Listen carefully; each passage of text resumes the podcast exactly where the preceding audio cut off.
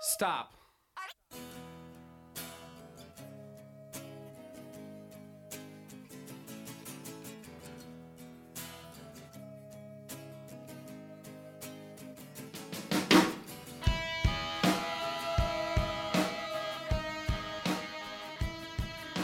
贪大媚养，宠权炫富，嗯猎奇求怪，粗制滥造，很多这种所谓的非常拙劣、非常丑陋的这种所谓的洋哈这种文化的融合，它就是那个 I have a apple, I have a pen, boom, apple pen，结束了。每一个所谓的市，它背后是有一个非常巨大的一个信息库的。对，你那个信息库，你不是简单的去摘取一、一、二，然后拼在一起，你就对洋气了。是背后代表了一套生活方式，嗯包括空间的理解方式。然后你出于一些很低劣的动机去建造一个丑房子，其实某种程度上来说，我觉得就是对其所相关的公共领域其他人的一种暴政。批判建筑的丑的价值，就是因为我们想让资源能够更好的利用，想让建筑作为一个公共产品，它能够更好的有正对的外部性。对，我们跳出来来说建筑美丑这个事儿，是觉得还需要更多的大众对建筑美丑有知觉的去评判。那你建筑学就必须去面对一个，就是说，我们既要考虑设计的可读性，嗯，你反过来你又不能为了这个可读性或者所谓的这种图像的传播流量而变得讨好和媚俗。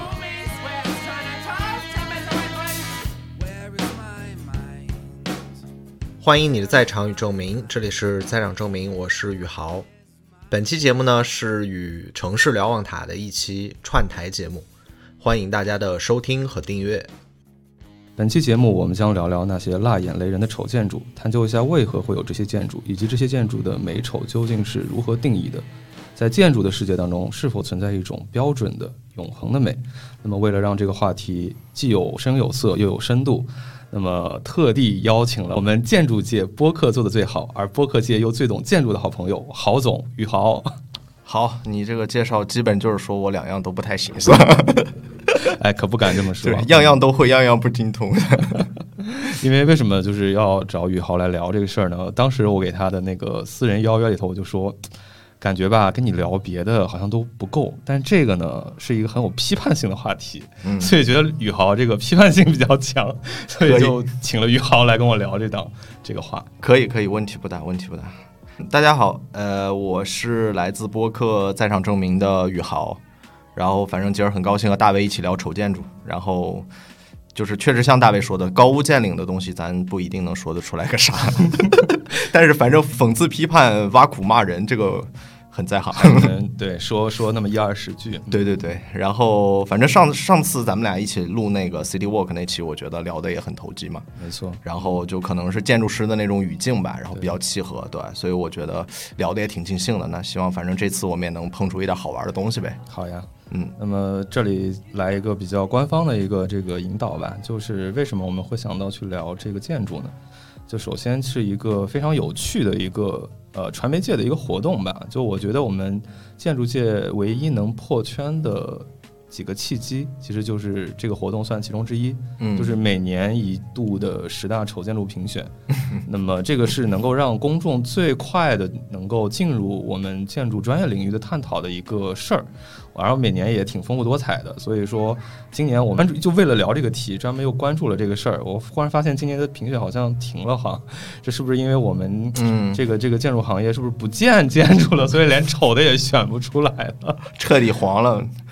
对， 而且我们这行业都快完了，我们现在还在这边逮着骂， 合不合适？ 对我，我们俩那天说，哎，这为什么就是今年怎么没动静呢？然后忽然想到，该不会是因为就没建吧？所以对你也没有所谓的丑不丑、美不美的。对，不见就是最大的 正确，对的不会出错。那么话说回来，那为什么我们这个行业垮了呢？就说明我们过去的这二十年确实是一个突飞猛进啊，这个基建狂飙的一个时期。那么其实过去的这二十年是中国城市变化最大的一个时期，几乎每年、每月甚至每天都有城市上新新建筑、新地标。没错，然后大家争相报道，然后争相讨论。而其实这个城市建筑成为中国的某种媒体嗯上的公共议题，其实是更短的。本身城市化进程就短了，大家没有那种首先对建筑的审美就没有形成一个相对来讲比较有章法的这样一个探讨，比较有系统性的一对的个东西，对就对对要么就是精英把握话语权，嗯要么就是大家就是随便的一个扯比如皮说，就是说对扯皮，或者说给建筑一些昵称啊，嗯就用这种方式来参与到讨论当中。对那在我的观察当中，这个丑建筑的讨论其实要超越其他所有的关于建筑的报道，甚至是科普，嗯那么成为群众最广泛参与的一个事儿。那这个丑建筑讨论的一个这个中坚力量，就是每年一度的中国十大丑陋建筑评选活动。那么它嗯始于二零一零年的建筑倡研网的一个提案，一开始其实也是一个圈内的一个嗯自嘲吧，我觉对，得有点就像是个圈内自己的一个游戏或者什对，么就是之类的，这么给大家形容，就有点像建筑界的什么金酸梅奖，或者是那嗯种烂番茄， 哎烂番茄奖，嗯就是说呃自己就是会用一些比较学术的那种口吻去批判某些比较丑陋的一些建筑作品。嗯，但发展至今，它每一次评选都会有破圈效应，都会有非常广泛的群众来参与讨论。嗯那么就是宇豪，你对这个奖项是不是也有蛮深刻的一个印象？呃，我一开始其实应该和大家差不多，就我刚开始知道这个奖的时候，我以为这个奖就是一个那种很短暂的，然后有一点那个搞笑博眼球的一个东西。对，就就就没想到它能够这种好像形成逐渐就哎就好像形成一个就是好像还越来越正规的一哎对件事儿，对对对对因为其实就是丑吧，我觉得评选丑这个事儿，它本身就是有一点荒谬的那个成嗯分、或者戏谑的那个成分在的。你不管在任何领域嘛，因为美其实这个东西向来是可以接受大家的赞赏哈，或者甚至是评判的。但是你如果说你去选丑，这个有点儿类似于就是我们现在说的公开处刑，哎对的，对吧？所以说，就是这个奖，它能像模像样办十几年，而且就是参与的人也越来越多。然后现在不是也有自己的网站嘛？然后每年都有正规的一个评选流程。对它从一个就像我说的，从一个小圈子里头已经评完之后变成一个大众投票的一个过程，对，就是它逐渐变成大家投出你觉得最丑的。是的，然后那个圈内人变成一个提名者的一个身份，就对是他圈内人会选出一些让大家来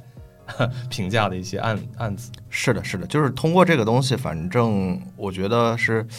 好像把一个很戏谑的事儿变得越来越正规，越来越当回事儿了。大哎家，，对，但这好像变成一种反向的一种建筑批评吧，或者说是一种建筑的一个文化的一个推广。对，那没关于错。这些每年评下来，其实我发现他也评了确实好多年，嗯蛮认真的，也就今年好像还没什么动静啊。对就在评完的这些建筑当中，就是说你有没有印象比较深刻的那种丑建筑，就是他评出来的，然后你也你也觉得哎特别博你眼球，然后你也觉得你也很认同的那种。嗯，就是往届的，其实我整个也都看过，因为每年也都会关注一下嘛，就是还挺挺好笑的感觉，嗯就是有一些自己也会辣评一下或者怎么样的，对对吧？然后我觉得算是每年评出来的十个吧，我觉得基本上啊，大部分我觉得还都算是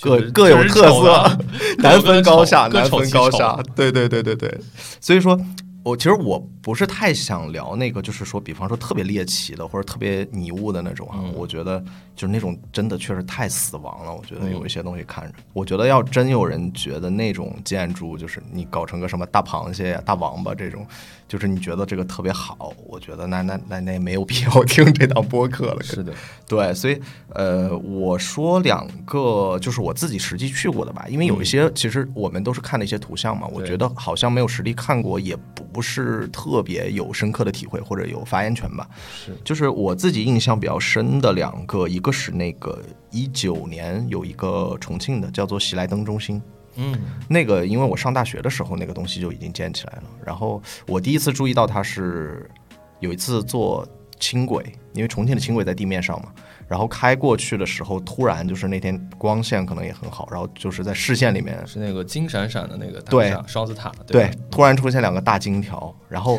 你知道它跟重庆整个的那个氛围是非常非常不搭嘎的。对，就是重庆整个是那种比较深一点的色调，然灰蒙后蒙的灰蒙蒙的，然后有一些雾什么的，然后突然冒出两个金光闪闪的大金条，然后反正这么讲，其实那个建筑，我个人觉得啊，就是抛开材质来说，呃，就一般，嗯我觉得也谈不上美丑，就也挺普通的，还是挺模仿了吧？就是它对其实就抄了一个那种双子塔的那种形式嘛哎，感就觉是抄了一些纽约曾经那种像克莱斯勒大厦呀，哎但是又不完全像，就对抄了一半儿，然对后对又对给它赋予了一个比较廉价质感的金色的一个外皮。是，但是他那个黄金甲那个一穿就反正相当烂俗吧，我觉得。反正这个动作我不太能理解，就是我不知道这个建筑最终的那个形象，它的决策者是谁啊？就这个决策者，他家的装修应该也是那种中华田园欧式风的哎 那种感觉，对对对是吧我？也觉得，就是这个东西，你说的话我也蛮有印象的。嗯之前老早去重庆的时候，对这个两个双子塔印象还挺因深为它的，很显因为眼，它很扎眼。再一对，个非就是常说显，眼。它由于前面我们说了，就是说重庆整个山呀、雾呀，它嗯造成它比较深、比较灰的那种基调，是它，这个东西很跳。对。然后我觉得它丑，一方面是就是说这个金光闪闪的丑，嗯我觉得其实金色是个好东西，但是对你要很聪明的去用它。嗯，如果是一个满铺的，感觉不出来那种体量的话，就会觉得很像是，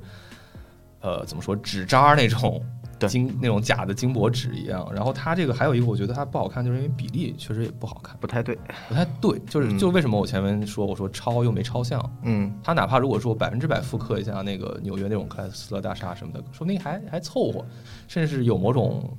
新的那种感觉在里头。我突然想到一个特别贴切的案例，嗯跟它特别像，就是特朗普的那个酒店，川普大厦，对川普那儿，对，就是那个也是金光闪闪的。对对对，然后，但是那个相对来讲啊，我觉得一方面比例比它稍微对一点，它然后形态还能够接受。另外一个是它和那个城市的那个基底啊嗯，关系是，也不咱不能说对，但是不至于说太太太太割裂。是的，然后，但是重庆这种山地，你你这种高高低低的，然后你去搞两个那个东西，其实就就给人感觉不太对，它有点像两个筷子硬插在那个米饭上的那种感没觉。错，那这个其实就是呃，这个评选活动当中非常喜欢用的一个词语，就叫做这个重拳炫富啊，我觉哎得能对会到这对一类。没错对，没错。那我我有印象的就是说，跟这种比较近的，我自己觉得很丑的哈，就、嗯呃有一个就不得不点名批评，就是之前恒大 那个广州体育场莲花那个造型，大莲花是吧？嗯大莲花，当时其实对这个事儿其实有非常多的一个传闻，嗯，因为我们知道它那个大莲花那个造型，甚至呃是一个我们业内非常知名的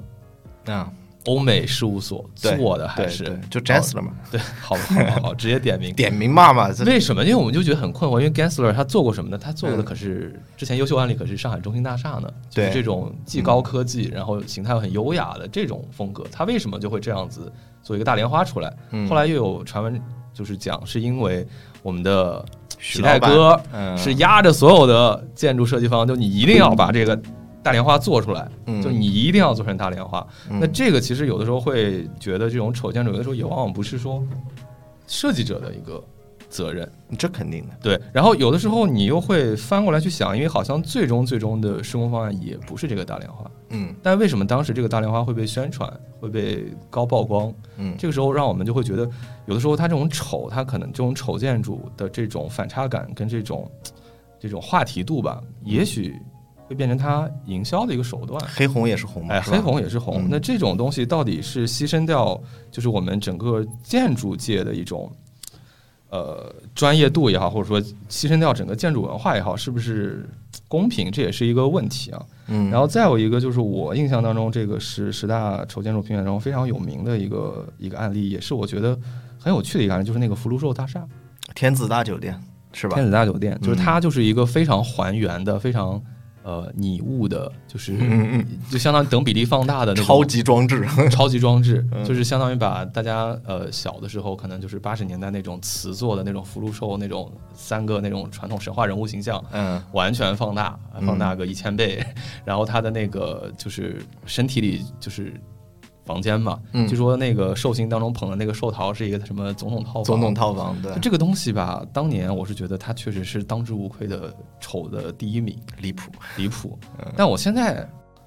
我不知道为什么，我就觉得他好像又就就接受了他的某种丑以后，又觉得好像他有一种很神奇的一种感觉，嗯就是有一种丑萌丑萌的感觉，而且就是有一种超越了一般建筑意义上的一个事儿。它从物质变成符号了，对，就它某种程度很像是一种城市当中的一种很神奇的一种景观。对就是它让整个周边那种呃老公房那种成片的那个面貌，突然有了一个不一样的东西，嗯就有一个东西改变了这个地方的一个气场一样。嗯对，所以就是这种丑建筑就有点让我觉得，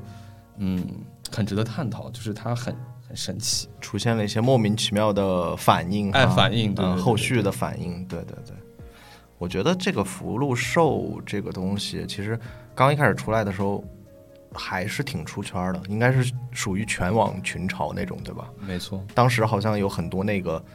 大 V 哈，或者那些博主，都去好像探店对也在探店啊，什么在解读这个东西。就是所以说我我是觉得有时候吧，这种东西它可能时间长了以后，慢慢的，它真的就从一个物质空间。它从物质性的东西，它就慢慢变成一种符号了。当然，你可以说这种符号，它仍旧是嗯很猎奇的，或者是很离谱的哈。嗯它是一种这种非自然的，或者说非逻辑的这种景观。对，但是，嗯，可能在某种时候吧，可能这个东西它沉淀的很久了以后，呃，它会形成一些所谓的这种符号价值。嗯，你像包括现在那个，我看每年的这个十大丑陋建筑评选，它的海报还是会用那个福禄天寿，对天子大酒店的那对个东西，对对对。但至于说，呃，这个建筑真的是否丑陋哈，就是我觉得可能还是需要具体的分析。我觉得我们可以慢慢来分析一下它。对，是是是。嗯然后我这里觉得还有几个，就是说从我们专业角度来看，嗯就确实也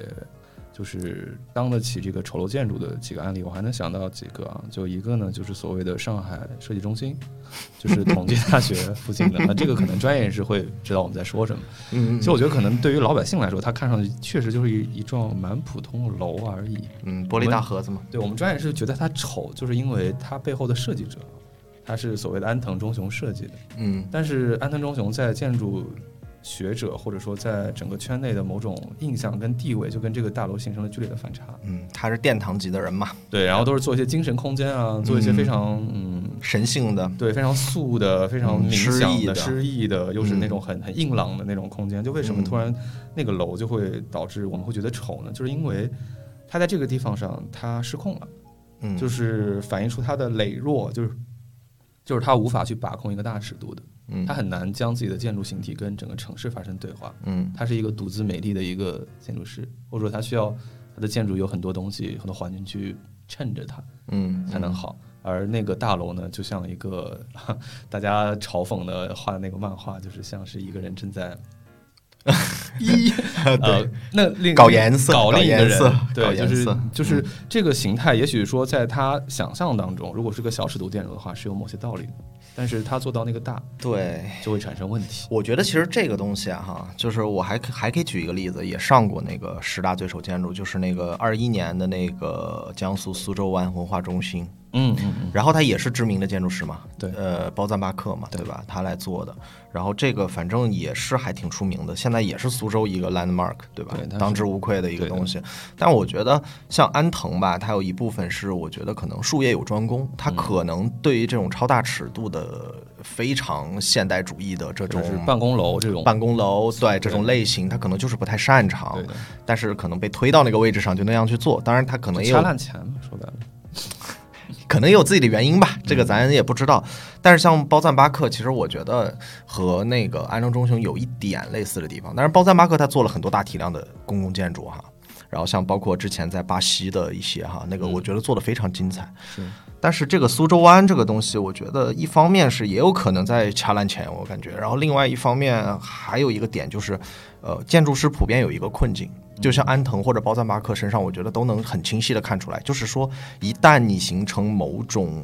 独特的个人风格，在做设计的时候，那很有可能你会借着你的这种独特的设计手法而名声大噪，或者获取一定的关注和资源。但是呢，这个东西它是个双刃剑，就是很长一段时间里，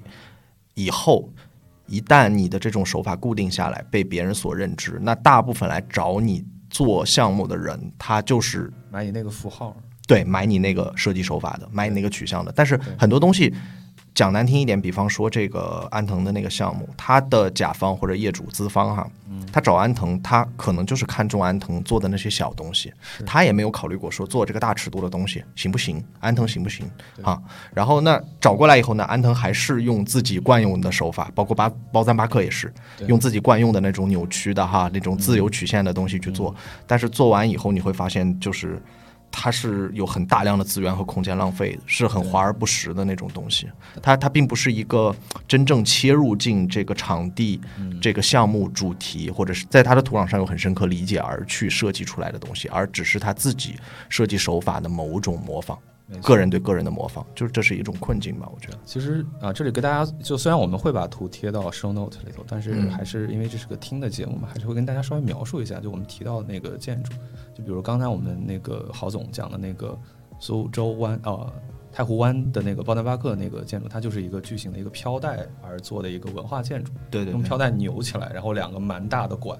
互相用一个八字形的一个飘带扭在一起的那个对样子，就大概给大家描述一下。那这个建筑其实我觉得它也是属于我们业内人士会觉得丑，或者说会产生争议，嗯，但可能老百姓或者说政府、当地政府他挺喜喜闻乐，见的，挺喜他闻乐见的。觉得这个东西挺有标志感的啊，嗯，就是符合了我们就是规划当中最喜欢的那种所谓的什么一轴四管，嗯，就很对称，对吧？很有气势。然后你又 Q 到了这种所谓的太湖给大家一一般意义上那种什么柔美啊，苏州湾，对什，么曲线呐、那种嗯苏州湾的那种，呃，我想想要做一个未来城市地标的一个东西，嗯其实它某些方面也许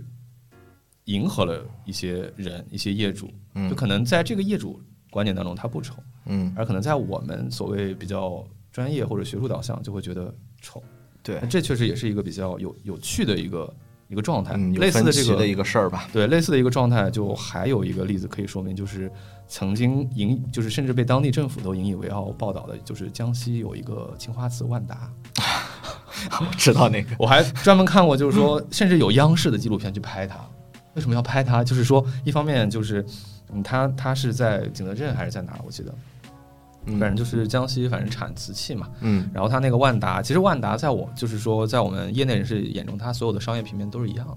它无哎非就对是的不停对的的换壳儿，对它的壳儿是一个纯包装，对它的壳儿跟它里的内容是完全是脱离的，脱离的嗯两个东西，就是就穿衣戴帽嘛，所以说嗯他的穿的那个衣服都会根据当地的文化进行一个变化，或者根据他的预算进行一个变化。嗯但那会儿他那个万达吹的是什么呢？就是说，他确实用了真瓷，嗯然后还用了就是那个瓷的造型，那些嗯盆儿啊，那些那些呃瓷器的那种花瓶的那种造型，嗯把它堆积在一起。嗯，在我眼中看来，就是一个很贵、很花心思，但是很丑。但是一坨屎，对，但可能当地的领导或者说甚至当地的老百姓会觉得好看。嗯，会觉得美，甚至它变成了我们呃当地的一种就是能够对外发声的一个东西，甚至是那这个东西其实这种美丑它就产生了一个争议也好，或者产生了一种呃这种拉锯也好，它就体现了某种就是说精英与大众之间审美的一个差别，或者说一个层次，嗯，这也是我们在探讨美丑的时候会绕不开的一些东西。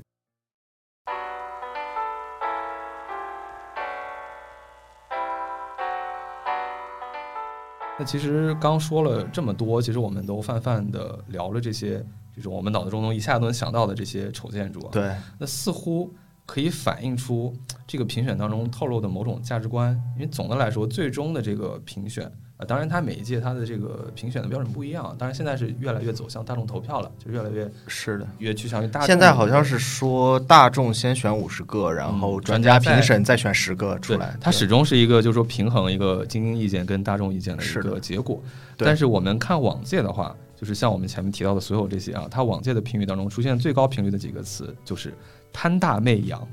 宠权炫富、嗯猎奇求怪、粗制滥造。其实这个里头看似是对的。就是它这些评价是完全没问题的，但是你仔细嗯剖析一下，你会发现这里头暗含了一些建筑美学的价值取向。嗯也就是把这些词儿反过来说，可能就是这些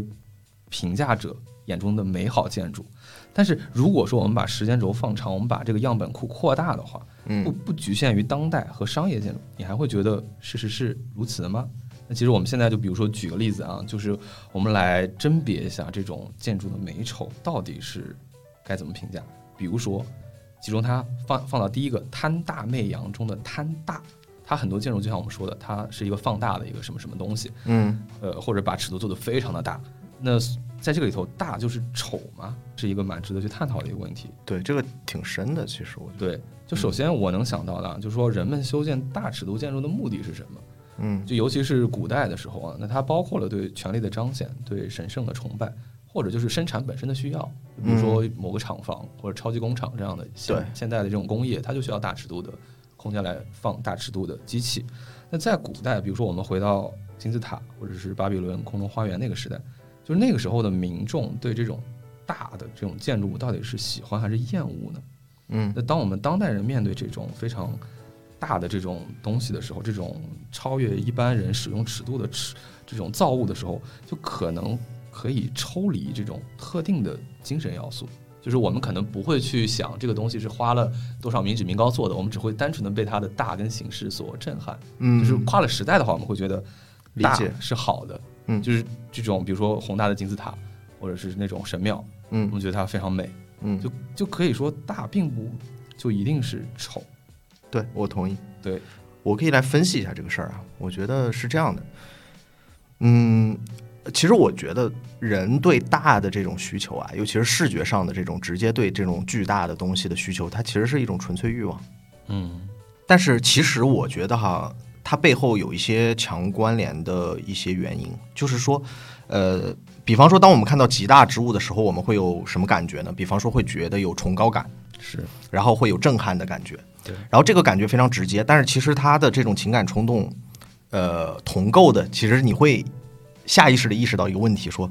我操，这玩意儿得费多少功夫啊？是的，对吧？得花多少钱啊？就是类似于这样的，会提出这样的一个问题。我觉得就是如果谈到大这个事儿啊，就是我觉得我们可以分成两个两拨人来谈，就是一波是这个建造者，一波是观看者。是的，我觉得他们是有差别的，就是呃，建造者为啥要造极大的建筑？就像你刚才说的，就是它其实是让观者去确认自己的渺小的。我觉得它里面是有这样一个，不管它的动机是显示自己的 power，显示神圣性，或者是怎么样的哈，对吧？但是其实说白了，它最终的目的就是说，让别人一看说，好家伙，这个牛，对吧？这这太牛了，然后我服了这种感觉。然后反正就是相形见绌，自愧不如，对吧？然后但是你如果这样来说的话，其实就没办法解释我们大家为什么喜欢那种大的东西，因为这就看起来有点 M 倾向是吧？ 就是喜欢感觉到自己渺小，对吧？就是大本身它超越了日常。当这个大，就是我前面说的有点绕口，但我重新解释一下，就是说，如果说这个嗯大跟你脱离了那个生产关系以后，就是说嗯这种宏伟的东西不是耗了你的精力去做的时候，嗯或者说你把你自己摆到统治者的位置 上，或者统治者会享受这个空间嘛，对吧？他会觉对得大就是确实挺好的。就是牛逼， 对，但我们当代会批判那些大，首先我觉得有一个原因就是我们把这种生产关系要素考虑进去了。嗯我们看到一些非常大的东西，我们会觉得这个东西不实用，然后又是你现在，比如你现在还要建这样一个大的东西的话，嗯就会觉得好像呃，就是用了你的民脂民膏，嗯你会有就是说。呃，我再换个说法啊，就是你会发现，我们对古迹那种宏大的古迹很宽容、很嗯欣赏，对嗯，于当代做的那种非常大尺度的建筑，就会有点苛刻，有点抵触有。点抵触。其实我是觉得哈，你人其实我们作为观者哈，我们如果作为纯粹的观者来去看一个巨大的东西的时候，其实会产生一种有点平静或者愉悦的感受的。是，这个东西其实来自于哪儿哈？就是说，嗯，你记不记得苏轼的那个《赤壁赋》里面有句话，他说“既浮游于天地，渺沧海之一粟”，你知道吧？嗯嗯，就是就这个感觉，我觉得你看一个巨大的建筑和你看到，比方说名山大川或者大海哈、波涛壮阔，这个其实某种情况下是类似的。就是说，你会觉得就是说天地之广袤，那我我算个鸟是吧？就在我身上发生的那些什么糟心事儿啊，犯的那些错误或者遗憾什么的，好像就也能翻篇儿了。其实这种愉悦或者平静，来自于这种我觉得是巨大的视差产生的那种情绪转移，或者一种自己的和解吧，就是在承认自己渺小的那个过程当中，其实达到了一种情绪上的和解。是我觉得，但是，呃，怎么说呢？就是现在很多巨大的东西，我们会觉得它丑陋，它原因在哪儿？我觉得问题不是巨大，而是压迫。是，就是说，呃，我们刚才讲的那种观者反应哈，那种愉悦的观者反应，其实是它是一种自然的，就是说，或者呃，说它的那个大空间是在容纳你，或者是在托举你。是的，当代很多很宏大的建筑，它是有点把你排斥在外，就是你在外头感觉它是非常压迫的，然后这个空间跟你没关系，对你没有办法享受这个大的空间，对，就是有的时候是会是这种感觉。所以你没办法形成那种自然而然的那种我确认我自己的渺小，从而和解的那种感受。对，而且就是这个大的东西对你来说是一个隔绝的，嗯，就比方说那个柳京饭店，我觉得非常明显，就是说，呃，嗯嗯柳金饭店这个东西，我觉得它的动机没有别的，它就是说让你我把这个东西盖起来，让你感觉你算个屁，就是就是马上那个巨大哈那种所谓的崇高或者那种愉悦的感觉，它就会沦为压迫。就像你说的，你完全是置身事外的。跟你没关系。是的，你柳金饭店三百三十米高，然后你横跨横跨金家祖孙三代，然后你你要真说这建筑，咱们单拿出来讲哈，我觉得也不至于说它有多丑，它还挺新奇的，对， 就是还有点有它点的形式感还挺独特的，我只能这么说，对，就是一个大三角、大尖塔一个三一角样的，对对，很神奇，我觉得。是。但是它的动机上，或者说它给你的感受上，如果你是一个朝鲜北朝鲜人哈，嗯嗯嗯，我觉得你的感受就是。金家把你摁在地上，问你说：“ 我们金家牛不牛逼？”你就说：“我们牛不牛逼？”然后你们家都吃不饱，但我们能盖这么高、这么大的酒店，你服不服？就是那种感觉。所以你你要如果这样去看的话，那这个柳金饭店就彻底沦为权力纪念碑了。然后这个它从动机上来说，或者从嘴脸上来说，我觉得就很丑陋。我觉得大不是问题，就是那种动机上纯粹的一些权力宣泄或者形成的压迫，或者说他逼迫你观者强制矮化自己的这种行为，其实才是丑陋的根源。我觉得，对，所以说这个就是引起了我的某种呃合理的推论跟幻想，嗯 就是我说，当你还处于这种你跟这个大建筑还在一个生产关系体系当中的时候，也许这个大你就不那么愉悦了。说白嗯了，回到金字塔建造的年代，啊盖金字塔的人也许觉 得金字塔挺丑的，对啊或，者觉得这个东西挺挺窒息的，对因为跟他们的生活无关。但是现在那个时过境迁了，盖金字塔的跟享用金字塔的人都不存在了。我嗯们作为一个彻彻底底的外人，看着金字塔，我们会觉得这么纯粹的形式，嗯，就它只会露出它本身形式上的美。对，所以这个东西是是他的东西被时间剥离掉了。对，就通过咱俩的讨论，就会发现这个事儿它是两层。嗯作为纯粹形式意义上嗯，大，它能最简单的带来崇高感，对进而给你一种美。你可以把这种感觉形容成美，但嗯至少是某种正向的感觉吧，对对你的刺激。对，但是你第二个层次就是说，这个大跟你的关系是什么？嗯，这个没大是错没在错托，举你，还是是说是从你身上汲取出来的东西压迫了你？对对就是等等于就是说带了这种价值观的评判以后，这个大也许有的时候就会变成丑。没错，是的，我觉得是一个价值观或者角度的问题。我们这个评价里头的一个另一个很高的一个词汇就是这个猎奇求怪嘛，就是这对个怪的建筑它就一定是丑嘛。你看，纵观这些建筑，我觉得有相当一部分是因为它有一个想出奇的一个初衷，嗯但是整个生产的链条也好，或者说它有一些控制不到的这种这种点也好，导致翻车的。那其实大量的，就比如像那些呃象形类的建筑，对， 或者说一些准象形建筑，你比如像、嗯呃天然千树，我觉得它是一个准象形建筑，它对嗯没有具体模仿某个，但它模仿大家脑中的一个概念，叫做空中花园。是的，那这个东西到底是空中花园还是那个地上坟包，这个就很见仁见 智，就很难讲。难评。很难评，对，就是我只能祝他成功 吧。就是对在可能在欧美的语境当中，呃，就是说不太能够联想到粉包，但是他如果对中国文化再有多一点点了解，确实是有点像的。所以就是说，它有某种建筑师巨大的 ego 在里面嘛。对的，它没有在中国的一个项目上面去真正的对本身这个场地或者这个土地的一些文化多多少少有一些了解吧对，。啊我其觉实得，他用了，就是说他用同样的手法，在纽约做的那个那个 deck 嗯那个冰水的一个景观建筑，嗯，就觉得还 OK 啊。对，就是所以说这个东西有的时候确实是要考虑它的一个在地性。那是肯定的。对的，就是说这种出奇制胜的建筑，但是又翻车的，嗯我能想到的还有一个，比如说像这个方圆大厦，其实中国好几座方圆大厦，好多就是这个很流行，钱的这个形态，对，还是爱钱，说到底还是钱识货，嗯就是这个对吧？那个大红方兄大铜钱，大铜钱，嗯而这个其实我觉得这个事儿讨论比较复杂，因为有一批这个方圆大厦这个东西，它其实是中华后现代主义来的，嗯，它是有某种学术上的渊源的。嗯，就包括呃，就说李祖原这个建筑师，我们之嗯前也跟另一个嘉宾也讨论过，就是一零一大厦这个东西，它就是一个很媚俗的，它每一节它是什么形态？它是元宝形，没错没错，然后它整个呈现一个某种麦穗儿也好，你叫它，你叫它这个芝麻开花节节高也好，都是很庸俗的形态。对，但是我觉得对这个事儿吧，还挺神奇的。就如果说它的设计功底很深厚的话，它能够把控住，让你觉得它没有那么丑。藏一部分。就是他的观念，你就是你知道了他这么设计背后的那个理念，或者说他取材于哪儿，或者说他在戏仿什么，或者他在、呃模拟某个具象的东西的时候，你会觉得我操真俗。嗯但是你不知道这个时候，你就单打眼儿一看，你觉得还可以，嗯，还过得去。我觉得这个就透露出那个你审设计功底的一个差异。是就比如说，其实你从学术上的仔细去辨别的话，像广州的那个方圆大厦，跟李祖原在台湾做的那种幺零幺大厦，其实它本质上是一套形式语言，一套形式元素思路思是路一模一一样的样。嗯，因为你看那个幺零幺大厦上也有很多铜钱的造型，对，呃，但是为什么就是说直观看它的这个有差异？嗯，我觉得就是审美的把控。对，这个有很大的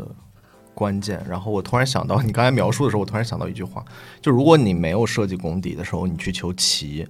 那大家去评判几它乎就是翻车，对，然后大家会评论你的时候会论心不论迹，你知道吗？嗯或者说又论心又论迹，你的动机也很丑陋，然后你的结果也技很术丑也陋。很丑陋，对对的，对的。但如果你有很深的这种审美功底或者设计能力的话，反过来有可能，咱们不能说它多好，但是反过来大家有可能会论迹不论心，就是忽略你那个很粗陋的那个初衷了。对，然后还有一而且个，你可能刚好达到了某种平衡，就是你那个对初衷是去 satisfy 你那个很庸俗的业主的，对，你让业主接受了说，我这个楼是元宝楼，嗯我这个楼是什么什么呃芝麻开花节节高，对，但你同时你学术上或者说大众看上去的时候，哎，感觉好像有某种美学在哦，就是藏的很好嘛。哎，然后好像就觉得哎，我也能看到中国元素哦，就好对嗯像对，达到了某种平衡，这个是非常考验功底的，是。而且这种案例大多出现于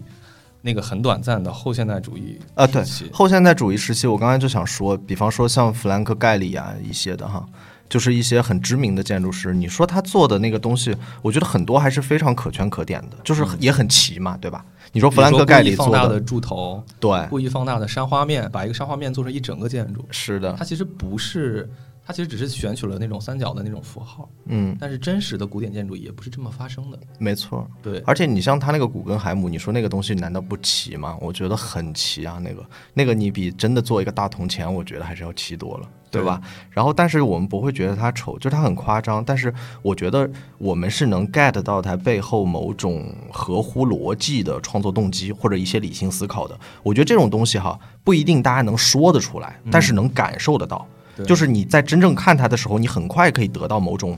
呃逻辑线索或者一些秩序，这个东西是会让你舒服的，会让你安心接受它的棋。嗯但是确实很会欣赏它，会慢慢对去探究它。对，是怎么没回错事。但是很多所谓的翻车的或者丑陋的那种棋，我觉得它问题不在于棋，在于客气，嗯，就是它是非常矫揉造作的。嗯就是它是不管不顾这些使用者呀，包括空间的合理性呀，包括说就最直白的审美逻辑这些东西，它是不考虑的。它单单就是为了凹个造型，博人眼球。然后，那这个东西其实我觉得我们都理解。我们国内有一类建筑就是专门做这个的，那个东西就叫售楼部，对吧？那个东西就叫示范区。那其实就没什么底线。你说猎奇这个事儿哪有底线呢？总有更奇的东西出来，对吧？对，有的时候我也在思考，就是为什么会有这些我觉得也不好用、也不好看的建筑？可能嗯它就是一个，呃，它的使用者或者说它的业主就想要一个 statement，嗯，就想要一个宣舞示，台或者像一五个什粮么液之大类厦的，嗯。对吧？嗯就像之前有一个什么，我记得是武汉还是哪儿有一个音乐中心，嗯就搞了一个小提琴小是提吧？琴跟嗯钢琴，然后把它做就放大做成一个房子，就非要这样。哎太牛了。就是你说这到底是棋还是土呢？就是说，可能他业主觉得这是棋，能够让大家最快的掌握这个建筑在干嘛，或者说这个建筑到底是在替谁说话。嗯但是往往他的手法由于太低劣，或者说业主的要求由于太粗暴，嗯，造成了这样的一个东西，就是说大家会批判它丑，无非就是觉得你这种东西就是浪费资源，嗯，然后你的那个效果，你的营销效果到底达没达到，这个很见仁见智。你只能说它在舆论的声量上可能有了某些曝光，嗯，但其实它给你带来的是让你的品牌变得高级了，还是变得 low 了？肯定是 low 了呀。哎，对。 我但是有的时操，候很吊诡的就是说，这些业主未必会觉得让品牌变 low。嗯，是的我其实有时候都想不清楚，这个业主他是自己不知道，还是他要刻意为之，这个都不好讲。不过刚才在你嗯在我们俩聊的过程当中，我突然想明白一个事儿啊，就我想 call back 一下你刚才。就是最早的时候说那个天子大酒店，说为什么现在它就是感觉，呃，甚至一个有文化符号有点可爱了，对吧？对对对我突然意识到一个问题啊，就是齐不齐这个事儿哈，还有一个决定性因素，就是说看它是不是在一个整体之中，嗯因为整体它有时候会赋予个体一个合理的氛围和背景，嗯就是。这样的话，你所谓的那种齐啊，它可能就不会有太矫揉造作的感觉。嗯就我们举举一个最简单的例子，比方说迪士尼也有那种把它的一个动画形象，比方说做成一个大的过山车嗯啊，或者说像上海迪士尼那个弹簧狗碰碰车，对对吧对？它其实也是齐的，也是巨大化的、景观化的东西、娱乐化的，呃，但是它很奇特，但是你不会觉得它在克奇。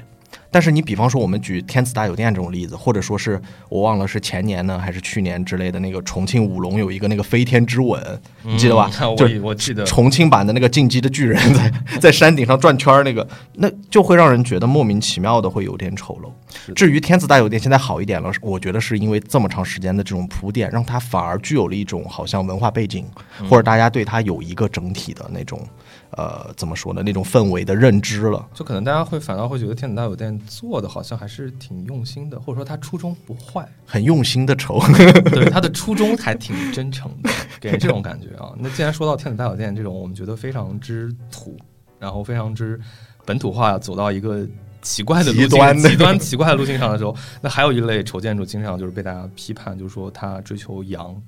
嗯那所谓的这个洋，我觉得客观来讲啊，它确实是一个生产力代差的体现。什么意思呢？就是说非常简单，就为什么工业革命之后，中国的这个很多的货物好的东西都会以洋作为冠词，洋气嘛比，如说洋气、洋火什么。嗯，洋玩意儿，对吧？就是对说这种有很多东西，洋山芋甚至洋就是山芋，就是因为这个，到一一八四零年被迫打开国门之后，中西文明已经有一个代际的差异了。所以说，从洋、西洋、东洋过来的东西，中国人就会觉得是好的。那可能它本质上确实也是代表着先进生产力，是就觉得它好。比如说，在这个追求洋的这个过程，它是一个自然而然的，就是说，呃，往时代去补课的一个过程，或者说追平时代主流，嗯审美也好，产品也好的一个过程。那其中也不乏一些正面的案例，你比如说呃上海的这些建筑，很多时候它是一个中西混合的一个状态，嗯，它甚至是一个呃 Art Deco 和这种呃吴越地区传统建筑的一个新对 mix，哎，对，对它甚至诞生了某种新型的这种建筑风格，嗯无论是石库门还是这些东西啊。但其实追求洋也很也有有很多反例，嗯尤其是现在大家评丑建筑是有很多，对比如说之前很火那个河北美术学院，啊是，那个河北美术学院给大家一个意象化的描述啊，就是它咱中国人自己的霍格格沃沃兹， 对对对不是霍格沃兹去不起，而是河北美术学院更有性价比。对对，呃还有一个河南哪个大学我忘了啊，反正它就是搞了一个图对，书也是馆，类似的那一种，半白宫一半天坛，嗯表达某种中西合璧，对然后这个这个中那个那个东方拥抱 西方什么的，还有像那个苏州有一个伦敦塔桥，嗯，几乎是复刻，但对，很基丑本上是复刻，对，然后与此还有一个非常对应的，就是杭州有个天都城，我记得他修了一个巴黎铁塔，嗯周围周围修了一圈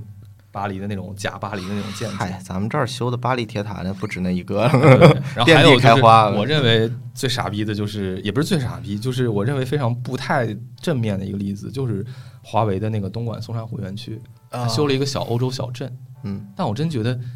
华为一直在号称自己啊，中遥华遥有为，遥遥领先遥，遥领先。嗯你为什么要搞一个这么崇洋的一个动作？嗯就是很多人都夸他说他完工度还不错，说他细节弄得很好。嗯，但是你在中国松山湖那个地方，你硬生搬硬套一个这个东这个东西真的好吗？而且你还是作为一个中国有指标性的一个企业，嗯，给你给大众一种好像他很追求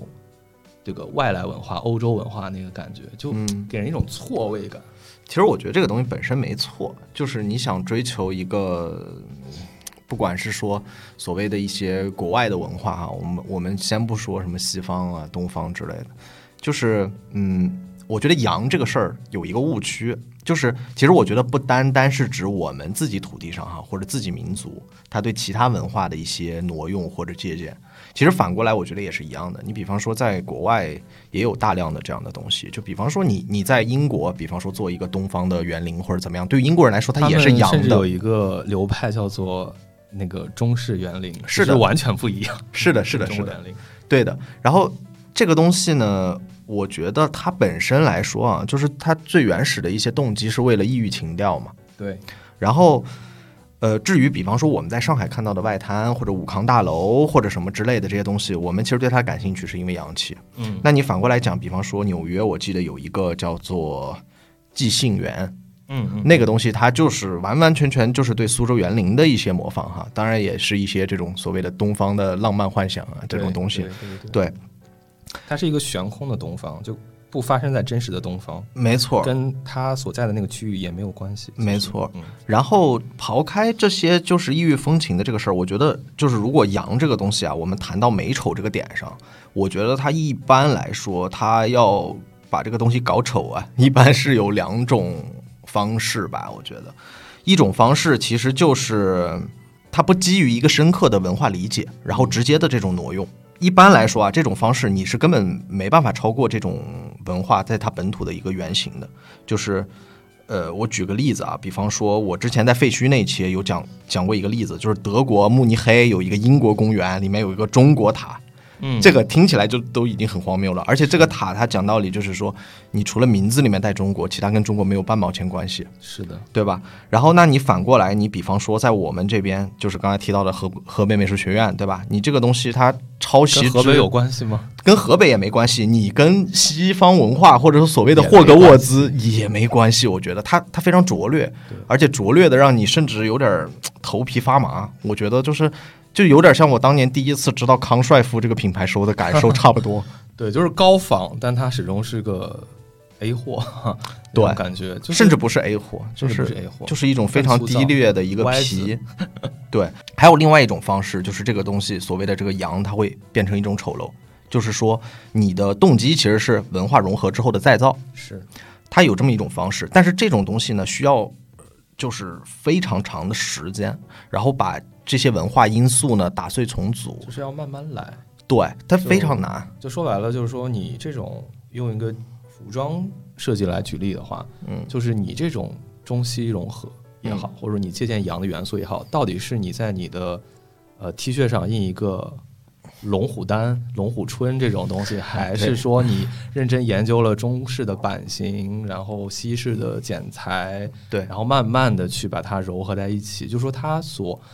呃，操作的这个手段的层次是有高下的，而且这种很难，这种非常难。就是你你想想，就是你哪怕时至今日啊，你你真的说中国哪个建筑师跳出来说，就是哎呀，我现在就是用中国的建筑语言来做现代主义，我这事儿我玩明白了。我觉得很少有其实也没这哪有人敢凤毛麟角。对呀、凤毛麟角，甚至他也不敢这么说。就哪怕你看那个日本，在这方面，我觉得就是可能比我们还是要做的更久，时间久一点，也更啊遥遥领先一 些，对他吧？们接受现代主义比我们早一点嘛，对对对，但是你还不是有魏延武这样的，对吧？大师、对啊早年做过那种希腊柱头怼玻璃大盒子， 然后就是。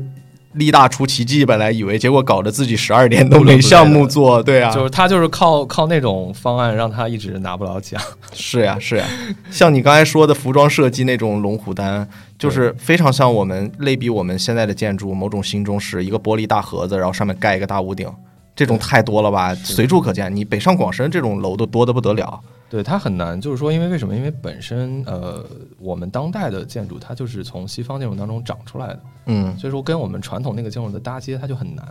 是的，然后你简单的去引入某种洋，其实也很奇怪的原因，是因为这种洋它有的时候是有太多强烈的符号感了，就嗯相当于说你一个三米层高的一个普通的中式住宅里头，你非要装欧式，嗯，它不对。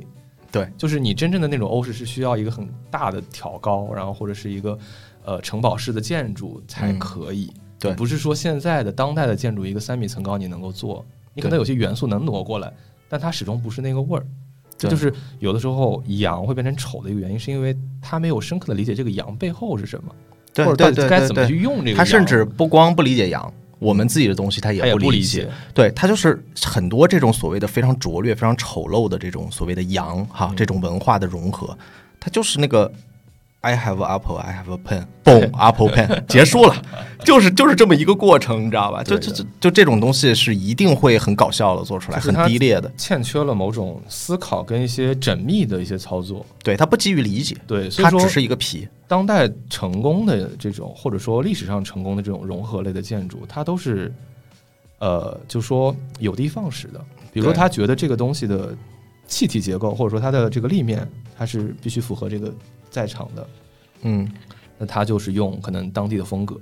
那他觉得有其他的某个配件，或者比如说屋顶或者其他的东西用了，呃，西洋的那那个东西效果会更好，他就会用这种方式去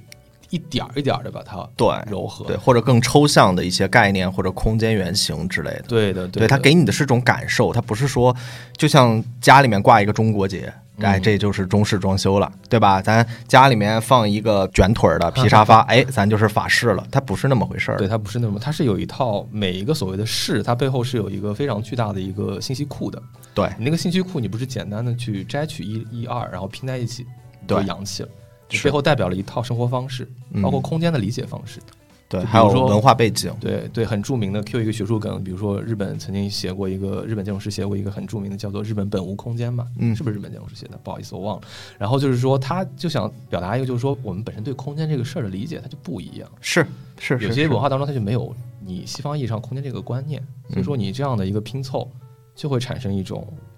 割狗裂尾续貂，割裂感，对对狗尾续貂这种割裂感造成了丑，对，所以一这个是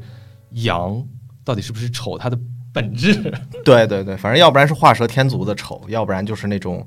很伪劣的那种挪用的丑挪用的丑，对，对然后还有一个词啊，他们经常提的就是叫做粗制滥造，几乎糙嘛，是吧糙嘛，就是几乎糙活儿很多的建筑被评选都是这个理由。那嗯，么糙就是丑嘛，就是我觉得从字面意义上，我觉得必然是丑的，这个是但最是难，我觉得这个是最难讨 论的，但是反而呢，嗯。稍微定睛一想，你会发现，就是我们就是建筑的这个发展上有一个东西，有个粗野流派主义是吧粗野主义对的还给大家带来了非常大的一个呃，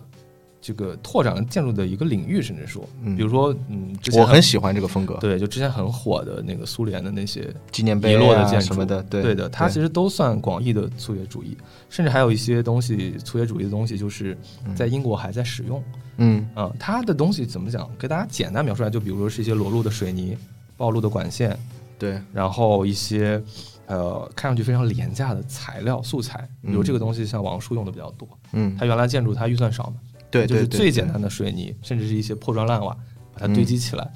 然后去做一些东西，像什么太湖房，嗯它最开始那个有标志性的一个空间，嗯就是用水泥浇一个非常不好用的一个形态，有那么一丢丢像太湖石的那样一个房子、啊，对对对，包括什么那个象山这个校区的这个宿舍等等，有很多都都是这种，对你非常近看非常糙，对非常糙都拉都拉它拉的那细个皮节肤，都是没有办法看的，对嗯就它细节非常的难看，甚至是就是说跟我们印象当中建筑应该是典雅的、是优美的、是这种精益求精的，形成一个巨大的一个反差感。是的，但为什么他们会在建筑学上有非常重要的意义，并且占据一席之地？就有些很糙的建筑，反而是我们认为是美的，美的一个 sample，它是有审美价值的。对为什么？嗯，我觉得这个这个其实不太好讲，但是我觉得我们拿另外一个概念过来做对比吧，我觉得可能会清晰一点。就是我们把精致拿过来，它的反义词我们放在一起，嗯，那其实我觉得是这样啊，就是说精致和粗糙它正好相反，它是一个非常直觉上的褒义词，对吧？然后尤其在当下的语境下，对吧？精致某种程度上，其实我们会把它讲作它是一种更平滑的审美，嗯，就是说让我们的感官觉得更顺眼，觉得更愉悦，然后是一种肯定性的审美体验。但是反过来呢，那我们再看粗糙，它正好相反了，它就是一个让感官觉得不平滑的、有阻力的，嗯，然后是一种否定性的体验。是那这种体验它是否具有审美价值呢？我觉得是有的，就是嗯，而且有时候粗糙的美啊，它会比平滑或者精致的这种美带来的体验感更强烈。就可能它更贴近于某种本质，就是它少了一些修饰或者是一些掩盖，对它把一些真的东西，对嗯，它就是更、对对，真是一方面。另外还有一方面，我觉得是这样的，就是因为它是一种否定性的过程嘛，所以说就是在这种粗糙的这种否定性的美之中，其实我们能感受到一个强烈的他者的那种入侵，嗯入侵感很明显。然后同时呢。你这个他者非常明显的时候，那我们跟他者对立的时候，我们的主体性其实也更加清晰了。是在这个过程当中，所以说这种粗糙的美，我觉得往往会产生那种就是我们前面有提到的，比方说强烈的震撼，嗯，强烈的崇高感，反差，对，强烈的反差感。然后其实那个程度会比你看一个很精致的东西可能更更真、更直接，嗯嗯，对，然后所以说你看我们看很多粗野主义的那种建筑，第一眼的时候往往觉得它很狂野，然后或者甚至很有攻击性、很阴很暗、有攻击性，很是真的乖张，对对吧？那种东西。但是呢，咱们大家也有很多人，对吧？会喜欢那种什么社会主义时期的那些什么大纪念碑啊，然后那些大功能主义的那些大房子。然后，其实我觉得这种体验感是很真切的。嗯所以我觉得怎么讲呢？我觉得很多建筑它。糙，我觉得并不是一个决定性的因素，它就一定是丑的。但很多建筑它为什么丑？丑在粗糙，它是什么呢？我觉得是它建筑本身上表现出一种劣质或者一种 fake，它是假的，它既糙又假。对，因为我们刚才说的粗野主义是糙且真，它是糙且假。然后虽然说它也是否定性的，但是它就不会带来后后续的这种审美体验。对就其实我们简单来讲，粗野主义它作为一个正向的一个案例来讲，是因为一方面它有它时代背景，其实它当时要反叛那些太于精致的 old 没错 money 审美，没错是要反叛资产阶级等等这些东西，我们对不做赘述。它一定是想要给一个很强烈的 statement。它的那个糙，其实它有一个很强烈的一个内在的一个形式逻辑支是撑着，是它的东西，它的故事讲的是非常聚焦的，对，而所谓的又糙又丑的东西，它往往是神是散的，嗯，相当于它是修修就是拼拼凑凑，然后对预算不足也好，或者说这个技术不好也好，就是瞎弄。嗯它的那个它没有一个形式的统一的逻辑，它没就是错散的。没错这，种散乱的糙跟这种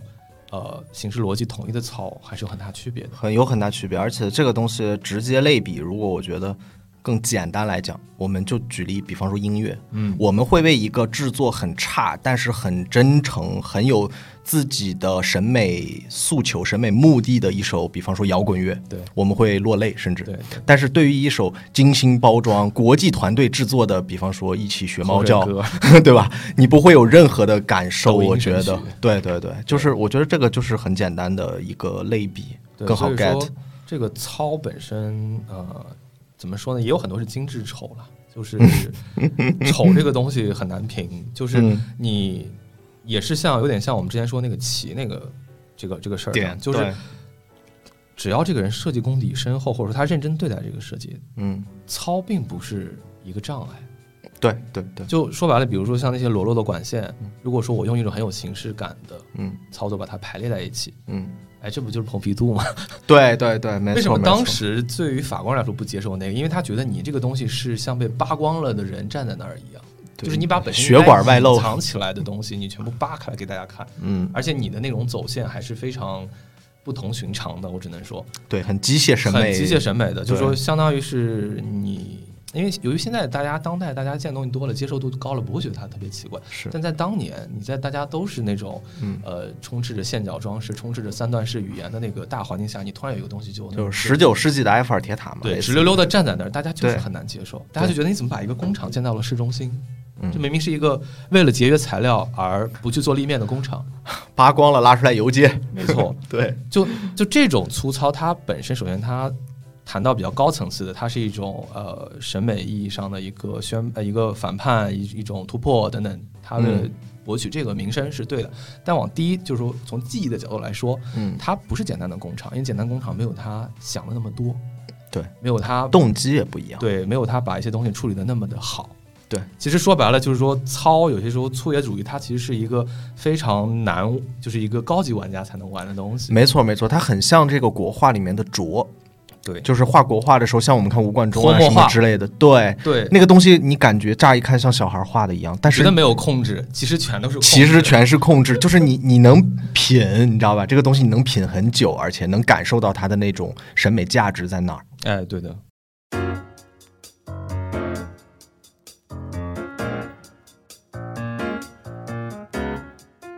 就首先从我的观点来来讲的话，其实我们认为的美丑，它在一定时间当中是一个相对稳定的状态，嗯或者说相对可以被探讨的东西。嗯但是把它时间轴拉长，这个美丑它是像一个板块漂移一样，它是一个很缓慢的一个移动过程。嗯大家本身对美丑的定义是会有变化的。嗯这种变化一方面来自于所谓的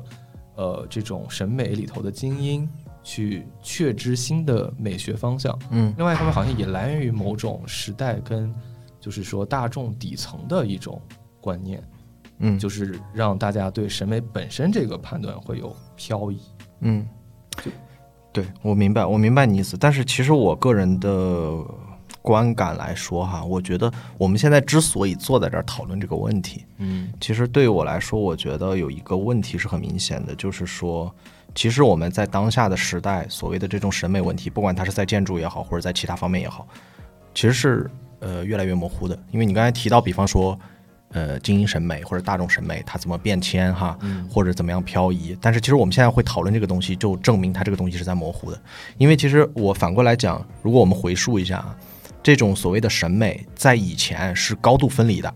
对，它不会产生这样的我们今天这样的疑问或者今天这样的讨论。因为举个例子，你比方说，呃，西方它这个界限，比方说十五世纪，呃，这个古鲁卯出那个活字印刷术之前，对吧？那那那这个所谓的审美根本就不是鸿沟，那是实实在在的高墙，就是完全不一样的。就是老百姓他不 care 你这个建筑怎么搞的，那个时候建筑你是跟着阶级走的，对吧？你贵族你住大城堡，然后你地主你就住这个这个农家乐，这个小别墅，对吧？villa 这种东西，然后你是平民的，你就是草房子，对吧？泥房子就是这样的。那你你所谓的这种城市里面的，比方说高屋建瓴啊、大教堂什么的，那是全社会的事儿，或者是说那是全社会去把资源集中了以后，一小撮上层的什么所谓的工定义的对工匠啊、数学家、画家这些，大家当然也谈美丑了，但是我觉得那个时候的大众，它主导的其实是阶级和功能的考量。对，然后你看我们这边其实也一样的，以我们你看我们经常说以以前的东西是什么？比方说文人园，文人园对吧？文人是啥？你文人就是读书人嘛，对，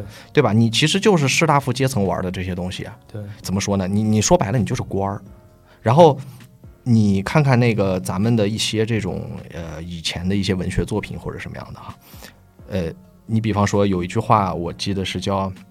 嗯，斯是陋室，惟吾德馨，是吧？对或者说宁可食无肉，不可居无竹。对，其实它它这个东西它是啥？它是一种身份的体现，它是阶级分层的，它甚至是有审美门槛的。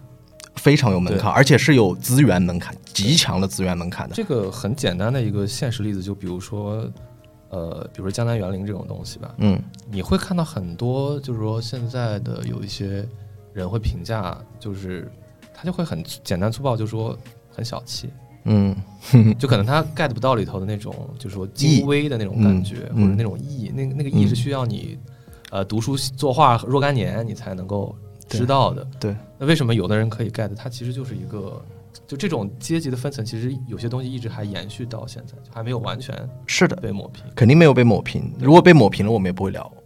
是的然后其实现在就是一个模糊态吧，我觉得。然后对，嗯，因为在以前，其实我们刚才谈谈论的这种高度的分离，它其实也没办法，它是一个这种权力和资源的高度集中化带来的。而且对以吧前会存在这样一个，就是说你审美跟阶级的分层是一个非常标准的金字塔型。嗯现在会产生一个新的状态，就是说，处于这个领域当中金字塔的人，有的时候会为了反叛某些东西，为了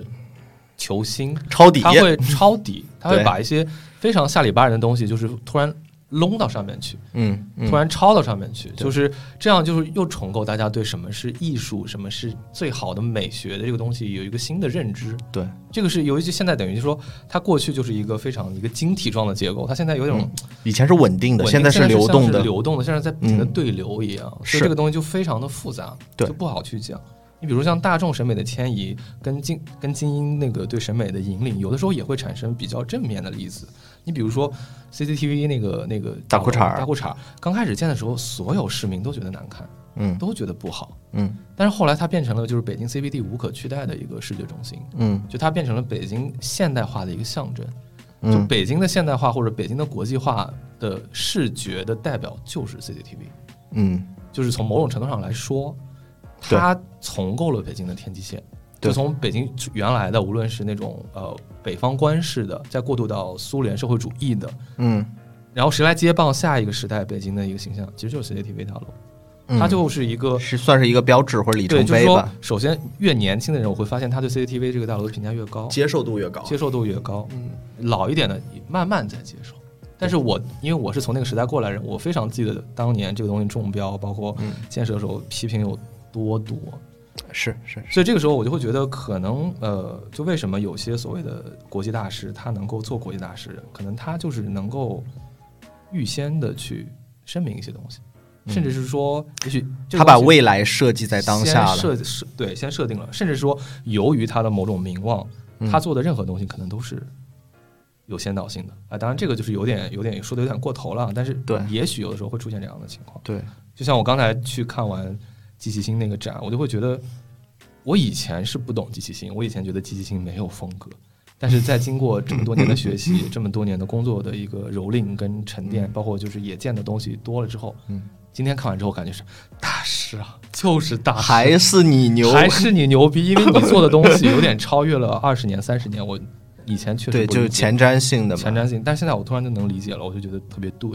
特别是是的那个味儿，就是啊是的，它有些东西原来我觉得很丑的、很嗯很不精致的，嗯，但我突然会觉得它是一个很强烈的跟都市有关的东西。它其实是是由于一个更大的环境塑造了它，它嗯才会那样去做那样的一个举动，嗯而不只是简单的就事论事的，就是只只去解决一个很简单的功能性建筑这样的问题。它对有更多的一个追求层次在里头。对。所以说有些东西可能一开始觉得是丑的，但我觉得以后的时代可能会更加复杂一点了。嗯就是因为我们也能明显的感觉出来，就我们圈子里面也很多人嘛，大家都在讲说不会再有大师了，未来的时代或者怎么样。因为其实就刚才我们谈到的那种流动态或者怎么样，或者说包括机器星，包括我们刚才提到的库哈斯这些人，其实他们还是上一代的大师。 是的然，后上一代的大师其实还是某种精英主义的东西，非常。然后，但是对，但是你看我们现在的情况，我觉得是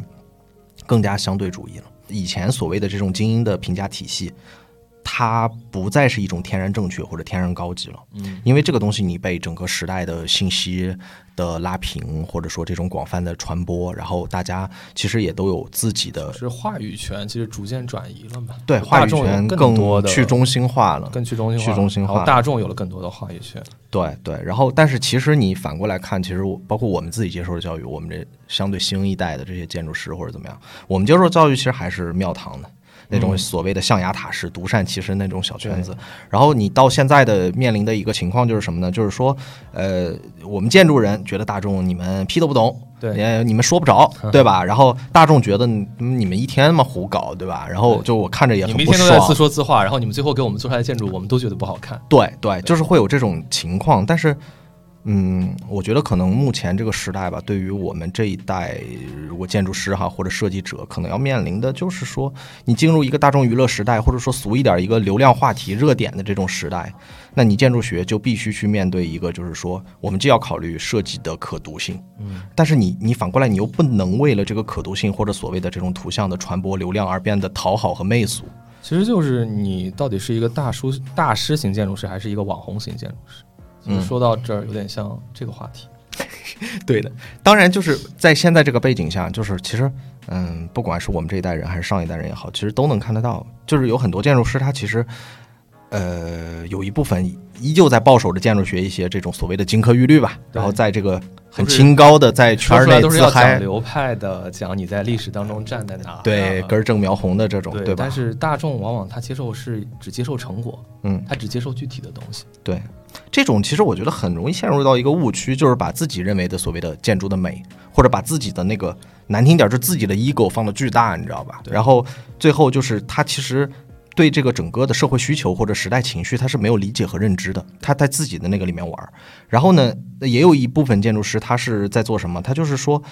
我就是不论左右，我就是一心只想变网红，然后我就是要搞出圈，然后做一些这种叮叮当当、华而不实这种狗屎，然后来挣讨口好饭吃不容易，讨好人们的愉悦和惯性，你知道吧？就是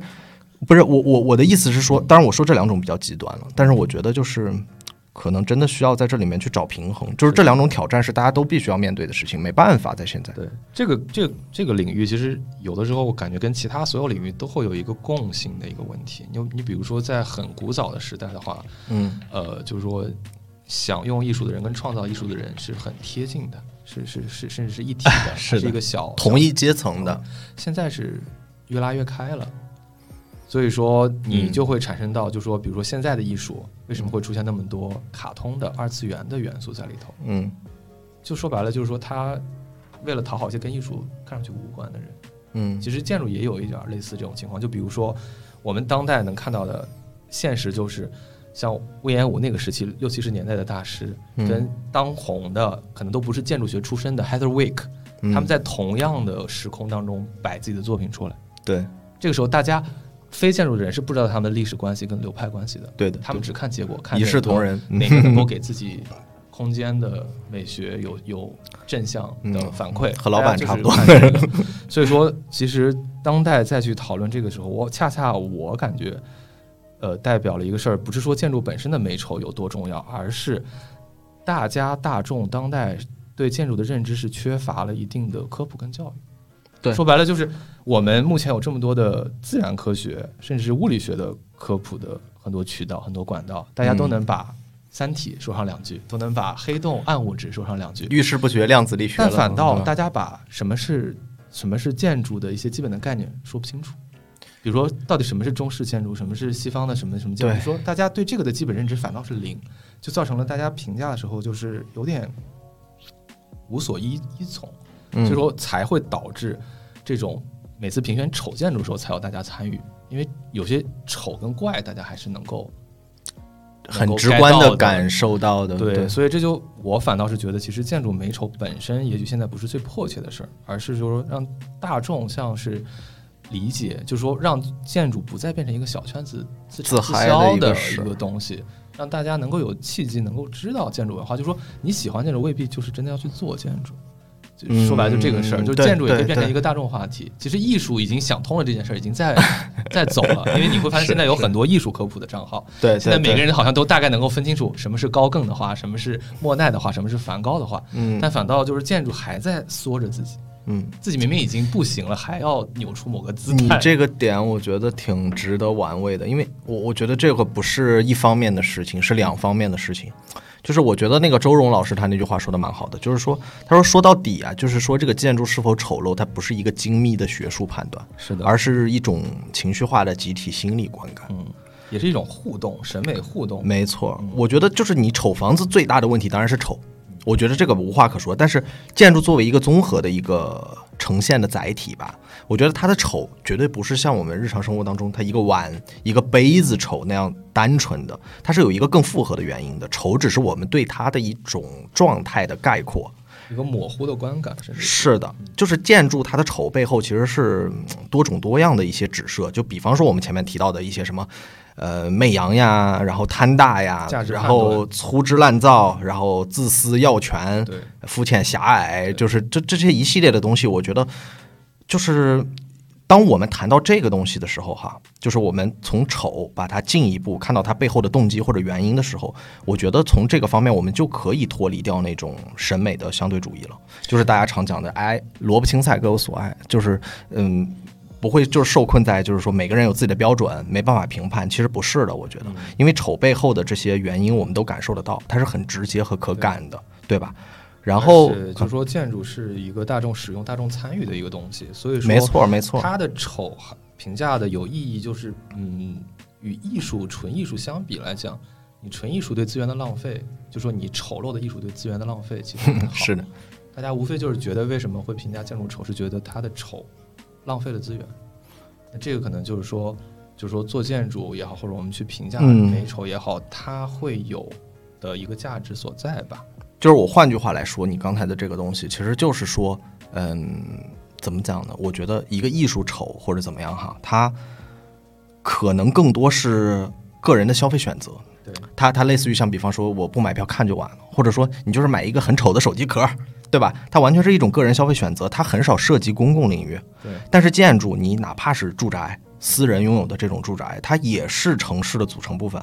然后它这个东西是跟公共视野它是息息相关的。然后你出于一些很低劣的动机去建造一个丑房子，其实某种程度上来说，我觉得就是对其所相关的公共领域其他人的一种暴政。对一种侵犯，对，对，或者是一种辜负吧。是，你就类似于像在大家一起吃席，对吧？然后你非逼着别人都吃一盘非常难吃的菜，我觉得就大概是这个意思。所以说，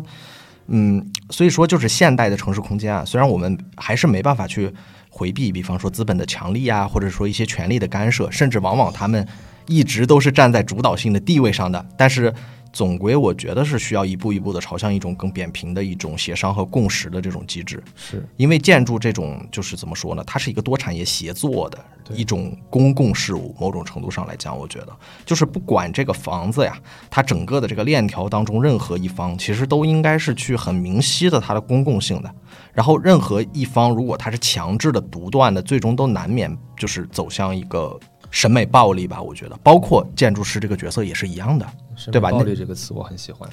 对吧？我们刚才提到的很多例子里面，就有那种建筑师强大的 ego，然后最后把东西做得很丑陋、很翻车，我们大家都不喜欢，对吧？对，所以其实总结起来，我觉得就是说，如果我们就事论事的来谈美丑，嗯我们会认为建筑批判建筑的丑的价值，就是因为我们想让资源能够更好的利用，想让建筑作为一个公共产品，它能够更好的有正对的外部性。对我们跳出来来说建筑美丑这个事儿，是觉得还需要更多的大众对建筑美丑有知觉的去评判。是的，不要是的太事后，应该让大众，就是让所有的建筑的缔造者、设计者在。造着之前的时候就有所审慎，有点逼数因为大家 有点逼数，有点审慎，因为大让就是健全大家对建筑知识的一个认知，没错，才能够让所有的人，就是说，无论是业主，因为本身好多这个业主他是大众嘛，大众的一员，他不是嗯专业设计者，是让他知道这个东西是不好的，就是说有一个基本的一个判断。所以说，这就是在美丑之内跟在美丑之外，我们嗯，今天探讨想对 Q 到的点 吧。嗯对我还想最后补充一个点吧，因为我自己是建筑师，因为大伟也是呃规划师，对吧？也是其实类似于建筑师这个建筑大专业里面的一员，就是嗯，我觉得建筑这个东西，因为它是多产业参与的，它是一种链条非常长的，是消耗大量资源的东西。就是至少我觉得不能，呃，我们不能对其他的一些哈所谓的利益相关方，或者说其他的一些这个链条上的部分做出何种改变的时候，那我觉得至少从建筑师的角度。需要去警惕这件事儿吧，我觉得就是我我这样吧，我读一个就是 Domos，就是他在二零二零年末的时候，他他发布了一个就是雅克赫尔佐格致那个大卫齐布菲尔德的一封信，这两位都是现在就是最负盛名的建筑大师了吧？我觉得可能 top five 哈或者 top ten 这种建筑师了。最近是都比较独领风骚的啊，对，然后他们当时的信啊，我就念一下，就是说，他问说，对于几无可避的环境灾难、社会不平等、贫困、地球资源的枯竭和肆虐的新冠，我们建筑师应该做些什么？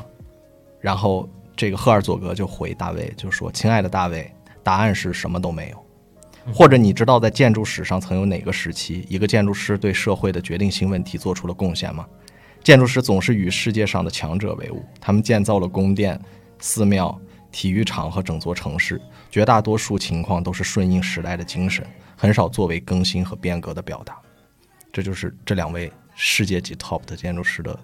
一封信，一个对话。对，有一点点悲悯呢，但是对，他们也的确是啊、说到了问题的根儿上，对，我觉得这个东西大家是值得去思考，或者说去警醒的吧，去反哎只思能。是。最后回到我们有点一贯的调调，就是谨慎的乐观啊，悲观但积 极。这种感觉对上对对，希望未来能够变得更好吧。嗯，我对们能够在自己能够尽一点点努力的范围内，还是会尽这一点点努力的。在聊这个事情，我觉得它就是有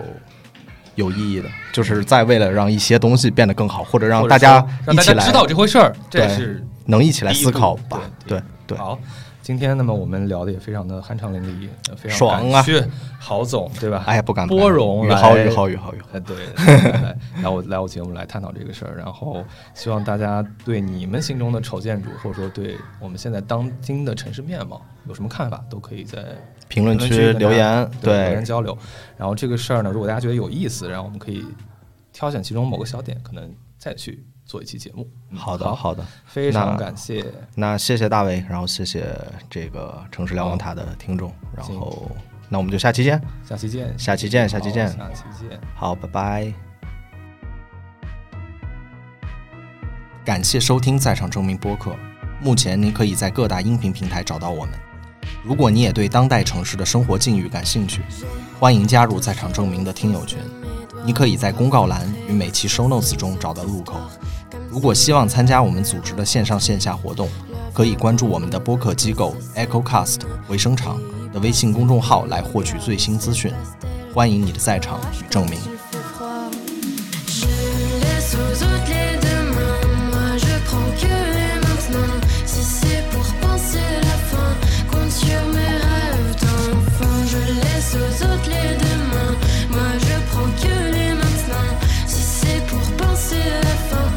sur mes lèvres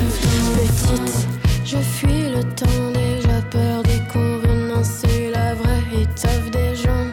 C'est fou tout ce qu'ils pensent C'est triste toute cette méfiance Faudrait suivre l'avion en papier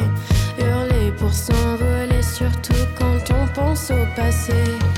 J'aime les aux autres les demain Moi je prends que les maintenant Si c'est pour penser la fin Compte sur mes rêves d'enfant Je laisse aux autres les demain Moi je prends que les maintenant Si c'est pour penser la fin Compte sur mes rêves d'enfant Je regarde mon adolescence Et pourtant c'est pas fini Quand t'es petit à la méfiance Puis après vient le mépris Y'a des jours où ça va mal C'est que t'oublies quand ça va bien Les adultes ils crient et râlent Disent des choses qui servent à rien Tu passes ta vie dans le passé Et pourtant c'est pas si beau Tu te souviens des jours usés Des mois de mai, des batailles d'eau Faut s'y faire t'es juste grand Il y en aura plein tu verras Des belles choses des bons moments Quand c'est fini, tu regretteras. J'aime